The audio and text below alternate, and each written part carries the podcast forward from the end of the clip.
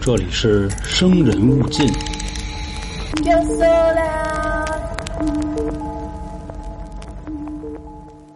大家好，欢迎收听由春点为您带来的《生人勿近》，我是老航。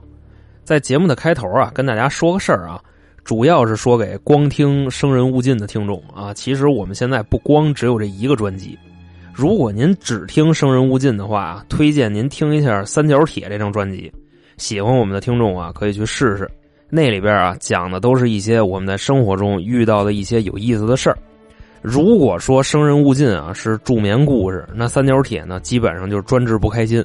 所以建议大家呢去试试。收听的方式啊，您可以直接在喜马拉雅搜索“三角铁”进去听就行了。那闲话就说到这儿啊，准备开始咱们今天的节目。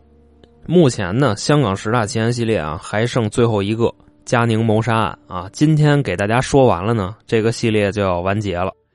当然，香港十大奇案结束之后啊，还有好多别的地儿的各种奇案，咱们都慢慢说。你比方说什么柬埔寨十大奇案啊，啊，老挝十大奇案啊，布宜诺斯艾利斯十大奇案啊，这都有机会，所以你们听我说就行了。那今天啊，要给大家讲的这个案子啊，跟之前说过那几个啊，有非常明显的区别。怎么说呢？前面说过的啊，都是刑事犯罪，杀人、放火。绑架、强奸案子呀，基本上也都是警署破的。但佳宁这个案子啊，属于是杀人灭口加金融诈骗，是经济犯罪加刑事犯罪。等于说这回啊，是香港警察和廉政公署一块儿破的这案子。其过程呢，也是非常的曲折。涉案的金额说多也不多，六十多个亿。为什么说它不多呢？因为这辈子啊。这个数跟咱们大多数听众啊，可能不会有太多的交集。那时候啊，八十年代初，六十多个亿都能在香港买个辖区了。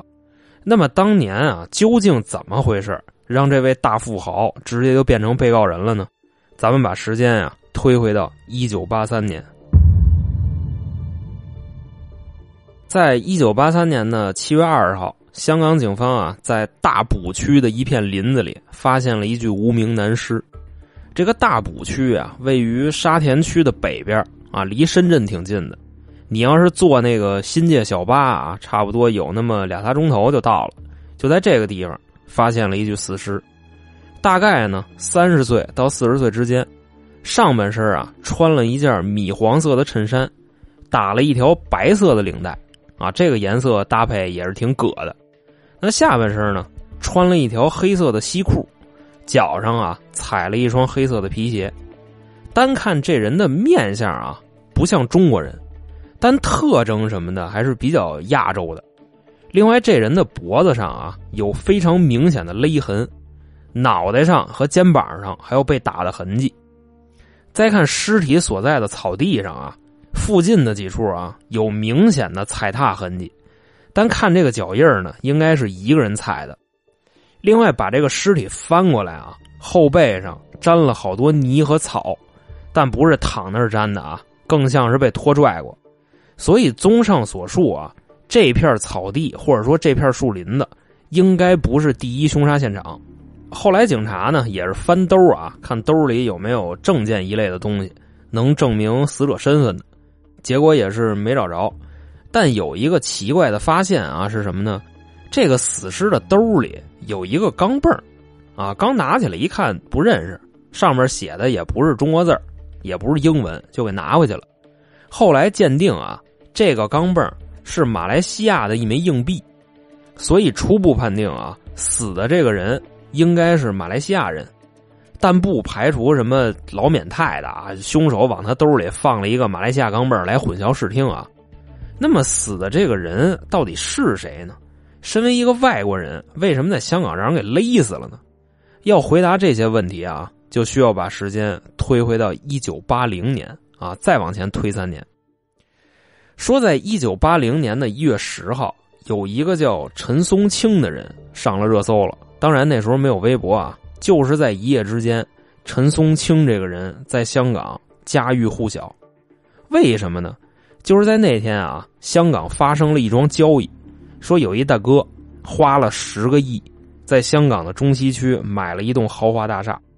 因为我刚才说了啊，一九八零年那时候啊，咱们这边刚有万元户这个词儿，大概那个意思啊，就是在那个年代，你有个一万块钱，相当于今天卡里趴着大几百万，差不多就这么一个概念。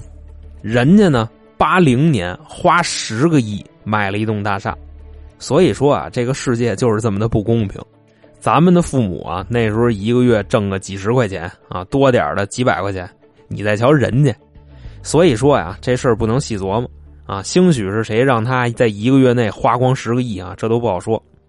反正，在香港媒体报道这事儿之前啊，金融行业和地产行业的大佬他们也不信啊，没有人这么干过。听说过买楼的，没听说过买大厦的，更没听说过有人拿十个亿买大厦的。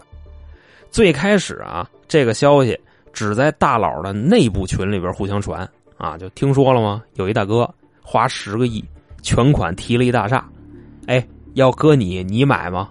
啊，这大哥说有机会吧，一会儿下班先回家把猪圈垒了去，咱再聊上哪儿弄这十个亿去。反正就是没人信，但是大家也都传啊，觉得这事儿挺好玩的。后来李嘉诚那个秘书啊，就跟他说：“哎，成哥，听说了吗？有一大哥。”跟中西区那边十个亿提了一栋大厦，这事儿您知道吗？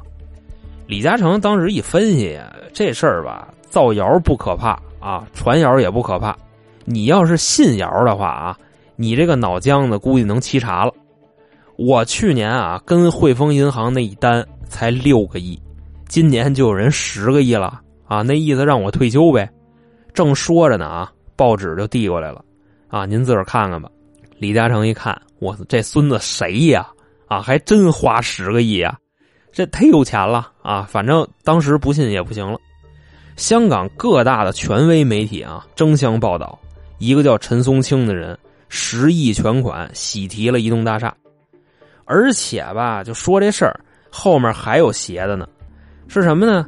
当时那个大厦啊，原名叫金门大厦，被陈松青买了以后啊，立刻改名叫嘉宁大厦。而且没过多久，嘉宁大厦被卖了，卖了多少钱呢？三块钱。听到这儿，各位是不是已经准备转钱了啊？甚至还有出五块、出十块的？不是那意思。说白了啊，就是陈松青名下的两家公司把这大厦倒了一下手，原先隶属于他手底下的 A 公司，然后呢卖给 B 公司，售价是三块钱，等于说啊，就是左兜拿出来放右兜。后来也是因为陈松青在香港一直这么高调的行事啊，不算惹事儿了吧？反正就是树大招风，也引来一大帮人啊开始调查他，说这人啊是个新加坡人，早期呢在新加坡做买卖，也是搞地产的，后来啊赔的个毛干爪净啊，跑香港来了。到了以后呢，先是上班去了，在一个地产公司啊，也是越干越威风，毕竟人真有能耐。没过多长时间，就有一帮投资人啊，发现这大哥是真牛逼，怎么干怎么挣钱。后来呢，他跟投资圈的这几个大哥一聊啊，大哥们那个意思呢，你也别上班了，干脆啊，就我们出钱给你开一公司就得了。陈松青呢说：“那行啊，啊给钱吧，反正直接呀就投了大几百万啊，这公司就这么开起来了。起初呢也是做这个地产生意，那时候啊差不多是七十年代末。”香港的地产行业啊非常牛逼，就算是钱好挣吧，啊，公司也是越来越威风。再往后说呢，就得布局啊，啊，光干地产不行啊，咱得弄一商业帝国呀，野心得大。反正当时啊，衣食住行除了不卖衣服，那仨占全了。比如说这个高端餐饮啊，出租车、造船厂、旅游、酒店，反正啊就没有他不挣的钱。那时候陈宗兴啊也是多点开花，心说这个实体的钱啊基本上是挣到头了，那怎么说呢？是不是得去资本市场看看呀？反正说干就干啊，准备进军资本市场了。那直接上市了，多霸道啊！啊，咱们挣股民的钱。当时啊，大概是一九八零年的七八月份，陈松青的嘉宁集团直接上市了。上市之后呢，干的第一件事啊。就是把之前花十个亿买的那个大厦给卖了，按理说啊，也就不到一年的时间，随着香港地价的这个波动啊，上浮个百分之十、百分之二十还说得过去。但这个大厦卖了多少钱呢？当时十个亿买的，十七个亿给卖了，等于啊一月份收来的，九月份卖出去了，就这八个月啊，狗屁没干，挣了七个亿。而且这消息一放出来啊，全香港市民再一次震惊了，说这个是刷新了大厦的成交记录啊啊！年初那十个亿已经是天价了，现在也不哪个冤大头啊，十七个亿又给接走了，所以大家就特别好奇啊，这冤大头是谁？最后啊，说是恒生银行的老大儿子买走的，是兄弟俩，哥哥呢叫林秀峰，弟弟啊叫林秀荣，他们那个公司啊叫百宁顺，也是一家上市公司。这笔交易完成后啊，当时也是被媒体大肆的报道啊，那意思李嘉诚现在已经是前浪了，不灵了啊。陈松青跟这俩公子爷是香港未来的大亨啊，未来的希望，反正大概也就那意思吧。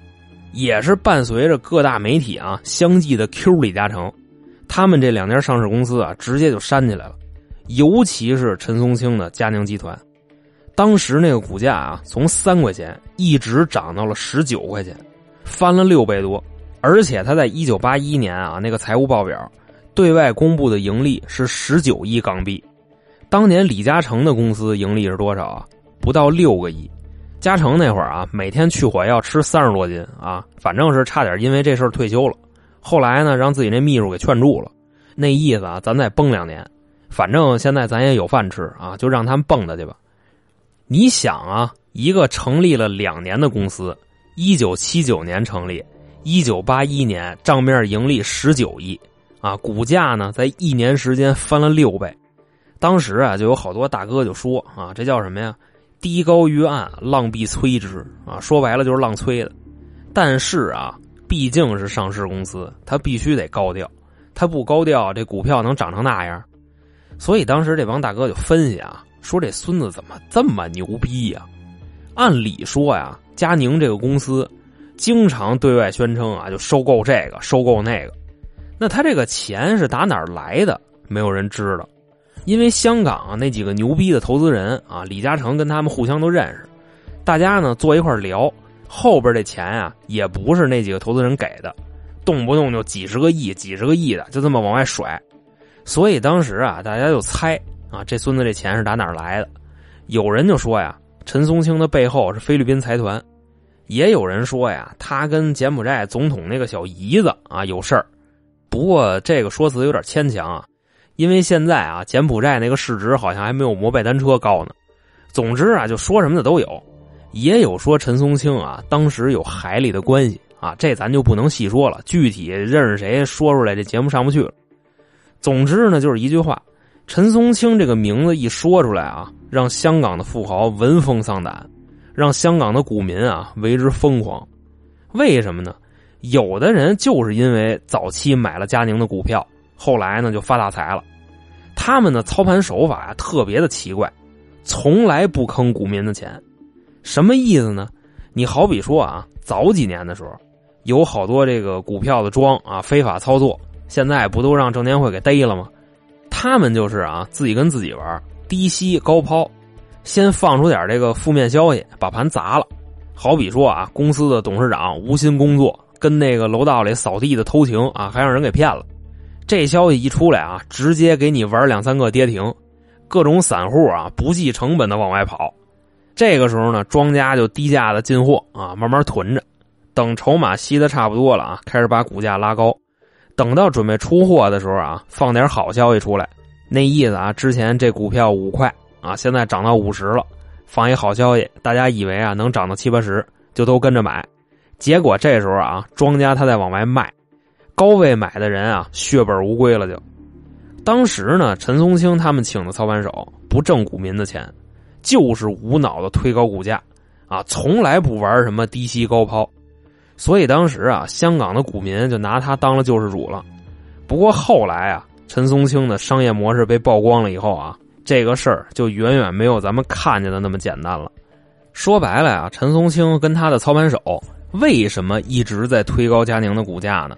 这个事儿是有原因的，当时佳宁集团的融资手段啊是把股票抵押给银行，然后从银行贷款去收购去，再高调的啊把消息散播出去，这样它的股价就会涨。还了银行的钱，再接着用股票找银行贷款，就这么一直滚。所以他那个股价呀不能跌，如果跌了啊，银行不要了就没钱了。你像他那个股价一年翻了六倍多，而且一直是上升趋势，你就能明白为什么银行愿意给他贷款了。啊，就是因为股票获得的收益远比贷款的利率要多得多。不光是老百姓啊买涨不买跌，连当时的香港银行都这样。但你说这种玩法能持续多久呢？只要这个股价一跌，抵押的筹码就成臭狗屎了。后来呢，这个时间到了一九八二年的九月，香港的股灾来了。啊，怎么回事呢？当时啊，英国的首相来北京了，跟咱们国家领导人啊洽谈这个关于香港未来的发展问题。就在人民大会堂啊，中英两方呢就聊这事儿。英国人那意思啊，就是香港的殖民快到期了啊，想给续上。因为九七年就到期了，那年八二年，这现在还十五年，看看有没有的谈。咱们这边啊，态度特别硬啊，说白了就是俩字儿没戏。殖民到期了，你们就赶紧就回家啊！现在已经不是当年了，知道吗？大清都亡了，卖国贼也都死了，所以这事儿啊，没有什么好谈的。你们就赶紧回家就看英超去就完了。另外，今天的国宴啊，南豆腐炖削了红，所以我们就不留各位吃饭了，收拾东西赶紧就回家吧。也正是因为咱们这边强硬的态度啊，当时英国那大哥叫什么咖喱马球二世啊，早上也没吃早点，有点低血糖了，从人民大会堂一出来啊，跟门口窝一大马趴啊，非常没有面子。另外，咱们这边的领导啊，估计就忍着呢啊，你说乐吧也不合适啊，你不乐吧就感觉难受。就赶紧招呼司机啊，就啊那个谁啊，快过来过来过来过来，把那个京 A G 六那红旗开过来，啊，快让首相上车，赶紧就拉到天津去，坐船就回家了。另外，你送完首相啊，你再给我带点那个嘎巴菜回来啊，好长时间没吃了。也就是这么着啊，中英两方的谈判不能说是结束吧，应该说是谈崩了。当时首相没出门的时候啊，香港股市也就是恒生指数差不多是一千二百点附近。首相出门窝一跟头啊，当天暴跌一百点，在之后的一个多月啊，又跌了五百点，最后差不多就维持在六百点附近。香港的股市市值啊，蒸发了一半。咱们刚才说的啊，佳宁公司，即便是有世界上最好的操盘手，也难逃此劫啊，股价就开始暴跌，一直到了八三年的十月份啊，强制退市了。等于说呢，轰动了香港三年的嘉宁神话，在这次的股灾里彻底瓦解了。那咱们开头的时候提过啊，在一九八三年的七月二十号啊，在大埔区的一片树林子里发现了一具无名男尸。也正是因为这个人背后的身份，揭开了陈松青和嘉宁帝国的神秘面纱。啊，那么说这个人是谁呢？咱啊慢慢说。当时啊，马来西亚的国营银行。来香港呢，开了一个分行，叫裕民财富。这个裕民财富呢，就是陈松青背后的金主。但马来西亚银行啊，好像是发现这个问题了，是什么呢？这个裕民财富啊，真的就是无条件的给陈松青贷款，啊，而且是要多少给多少。说这个不行啊，咱们这个钱就让陈松青这么霍霍啊，所以就得查查他。当时啊，派了一个审计师。叫一八千啊，就过来了，给空降了一领导，但不是明着查啊，你这山高皇帝远的啊，肯定也没有人会配合他，所以呢，就让他暗中观察。那结果大家肯定也都能想到啊，一八千呢来了以后都没怎么查，就发现陈松青啊跟裕民财富的贷款流程严重不合规，等于说是陈松青一来就给他拿钱。一八千呢，把这事儿跟马来西亚那总行领导一说完啊，震怒，就把裕民财富的头给撤职了，让一八千呢临时担任行长。陈松青一分析啊，这事儿可能是要崴泥啊，就跟一八千去谈去了，说您看咱们能不能合作？一八千说你放屁啊，这些年你霍霍我们多少钱了？六十多个亿，而且你那公司快破产了吧？你还有脸找我来呢？啊，真的啊！要不是杀人犯法，我现在能给你剁碎了，你信吗？陈松青啊，当时就笑了啊，那行吧，既然没得谈，那就别谈了，那我就先走了啊。随即，他们这个谈判就结束了。但是啊，这场谈判过后，一八千就失踪了。他们谈判的时间啊是七月十八号，发现一八千尸体的时候呢是七月二十号。那肯定啊，拿屁股想都能想出来这事儿谁干的。也正是因为一八千的死，把香港警察和廉政公署给招来了。这个调查呢一直持续了三年，在三年以后，也就是一九八六年，嘉宁案啊开庭审理。当时的被告啊一共有六个人，陈松青呢和他的助手啊，还有他们公司俩会计，这就四个，外加俩人谁呢？林秀峰和林秀荣。啊，百宁顺那俩董事，这俩名字听着是不是挺耳熟的呀？这不是故事开头买大厦那俩吗？他们怎么也成被告了啊？咱慢慢往后说。首先啊，一九八零年那个大厦，陈松青花十个亿买的，后来十七个亿卖给了林秀峰和林秀荣两兄弟。但是啊，这桩交易是假的，其目的啊就是蒙这帮投资人和炒股票的。声称啊卖大厦赚了七个亿的利润，从而啊在香港的商界出名，让自己的股价就上涨。说是到了今天啊，嘉宁大厦还没过户呢。当年那七个亿的利润也是做假账做出来的。那咱们可以想想啊，他们这个是什么行为？各位上班的听众啊，可以去问问自己公司里的财务啊，做假账是个什么后果？逮进去都是轻的。基本上啊都是往死了罚，但当时的法官是怎么判的呢？陈松青等六人无罪释放，啊，这听着新鲜吧？那他是怎么说的呢？首先啊，俩会计不是做假账吗？但他们是在不知情的情况下做的假账，等于说啊，这俩会计觉着自己做的是真账，但是他们呢被陈松青给骗了，所以不怪他们。啊！法官这番话一出来啊，在场的律师、陪审团的，外加上旁听的民众，啊，那下巴磕的都快掉地上了。当时大家的一致反应，或者说是猜测啊，都是在想，可能是这法官呀打完了这场官司，马上就要退休。啊，这说的都是人话吧？不知情啊，所以做假账就无罪。另外还说什么呀？那四个人啊，大厦交易四人组也无罪。为什么呢？法官给他解释啊，他们这四个人的行为叫什么呀？装逼遭雷劈啊！但是呢，吹牛逼不犯法，等于说啊，这六个人四个人吹牛逼不犯法。另外啊，那俩做假账呢，不知者不罪，所以六个人当庭释放。这个判决让当时香港的市民赞不绝口啊！是咱们这个法律非常的公正啊！法官大人那真是说放人就放人啊！曾经造假新闻、做假账、骗贷款的陈老板，也不用受到人民的审判啊，也不用承担法律的制裁，反正就挺好的。当时已经没有人去骂街了。面对这样一个法官啊，大家觉着骂他都是对智商的侮辱，所以呢，就各种在媒体恶搞他。后来这个事儿差不多过了一年吧，啊，当时这个法官，这个人啊叫博嘉，也是顶不住压力就辞职了。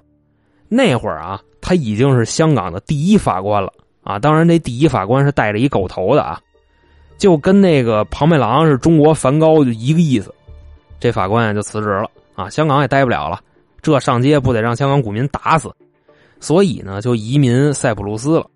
后来在塞浦路斯待了一年，有一天呀，上街买早点去，让车给撞死了啊！咱也不知道是巧合啊，是谋杀还是遭报应了。那咱们说这个案子到最后怎么着了呢？也是在香港廉政公署锲而不舍的调查下啊，历时了十六年，涉案的款项呢高达六十个亿，奔波了七个国家，搜集回来的这堆证据，最后呢，在一九九六年九月，陈松青诈骗罪名成立，判处有期徒刑三年。咱也不知道折腾什么的啊，查了十六年，涉案的款项六十个亿，最后判了三年。另外啊。马来西亚的一八千就被杀的那个啊，找不到任何的证据，谁指使的，谁干的，在哪儿干的，都查不出来。最后啊，说那家马来西亚的银行为什么无条件的给陈松青贷款呢？给拿了六十多个亿啊！这个事儿其实很好解释，当时的行长啊叫扎里，是个马来西亚人，收了陈松青五千万港币的好处费。等于说那个意思啊，给返点，所以才给他贷款。其实啊，这个事儿早几年也有这么干的啊。这个行业叫背账，就是找一个人给他批五百万贷款，最后可能到他手里就几十万，剩下的钱呢都被那帮害群之马给拿走了。然后这背账的啊，拿了几十万，扛着这五百万的债务，可能就去当山顶洞人去了啊，差不多就这意思。那马来西亚的扎里行长也是交给他们国家的警方，让他们自行处理去了。等于说啊，这个嘉宁谋杀案，最后呢，也只有陈松青一个人被判了，另外那些人呢都没事而且判决的结果呀，跟谋杀这个也没有什么关系，因为找不到证据，所以呢，就给他判了一个诈骗罪，入狱三年。好了，这个就是在香港十大奇案中排名第七的嘉宁谋杀案。在这儿啊，就为各位讲述完毕。这也是十大奇案中啊唯一一个动用了廉政公署的案子，也是目前为止啊香港涉案金额最大的经济诈骗了。其实说到这儿啊，也是觉着如释重负啊。十大奇案系列已经给大家全部说完了，咱们来盘点一下啊，做一下最后的总结。香港十大奇案：第一，雨夜屠夫；第二，Hello Kitty 藏尸。第三，屯门色魔和八仙饭店灭门并列；第四，空姐溶尸；第五，纸盒藏尸；第六，康怡花园烹夫；第七，嘉宁谋杀案；第八，秀茂坪烧尸；第九，三狼奇案；第十，宝马山双尸案。香港十大奇案一共十一个故事，目前已经全部为您讲述完毕。在节目的最后呢，跟大家介绍一下近期台里的情况啊，因为有很多新朋友不了解我们。目前呢，我们有三张专辑，除了您现在听的这个啊，还有两个其他的，也是咱们台的原班人马。一个叫三角铁，主要分享一些我们在生活中有意思的经历。另外呢，还会经常请一些嘉宾啊，擅长特殊领域的，比方说男女情感啊、风水算命啊、孩子不孝啊、爹妈胡闹啊，大概就这类题材。还有一个呢，叫开卷无益，说的呀，主要是我们看完一些名著，产生了好多歪七扭八的想法，绝不是一板一眼的点评啊，更像是趣味的解读。所以喜欢我们的朋友呢，建议各位三张专辑也都听一听。还希望各位加入我们的新米团，现在呢，年费会员和连续包月啊，有一个很大的折扣，差不多是单买的一半您加入了以后呢，就可以收听以上三张专辑的所有抢先听内容。除了这个呢，我们还有一个小店，里边啊有好多不错的商品，都是娇姐精心挑选的。女孩子挑的嘛，东西肯定是面子里子都有啊。各位可以点击主播头像，然后从电商小铺那块进去，看看里面有没有自己需要的啊，买点。另外呢，如果您希望跟我们互动啊，投稿啊，跟主播聊天啊，再或者说收听下架的节目，欢迎关注微信公众号“春点”。啊，就是汉字啊，春天的春，字典的典，春点，这里边啊有进群的方式和一些下架的节目。那行，今天就这么着，我是老航，我们下期再见。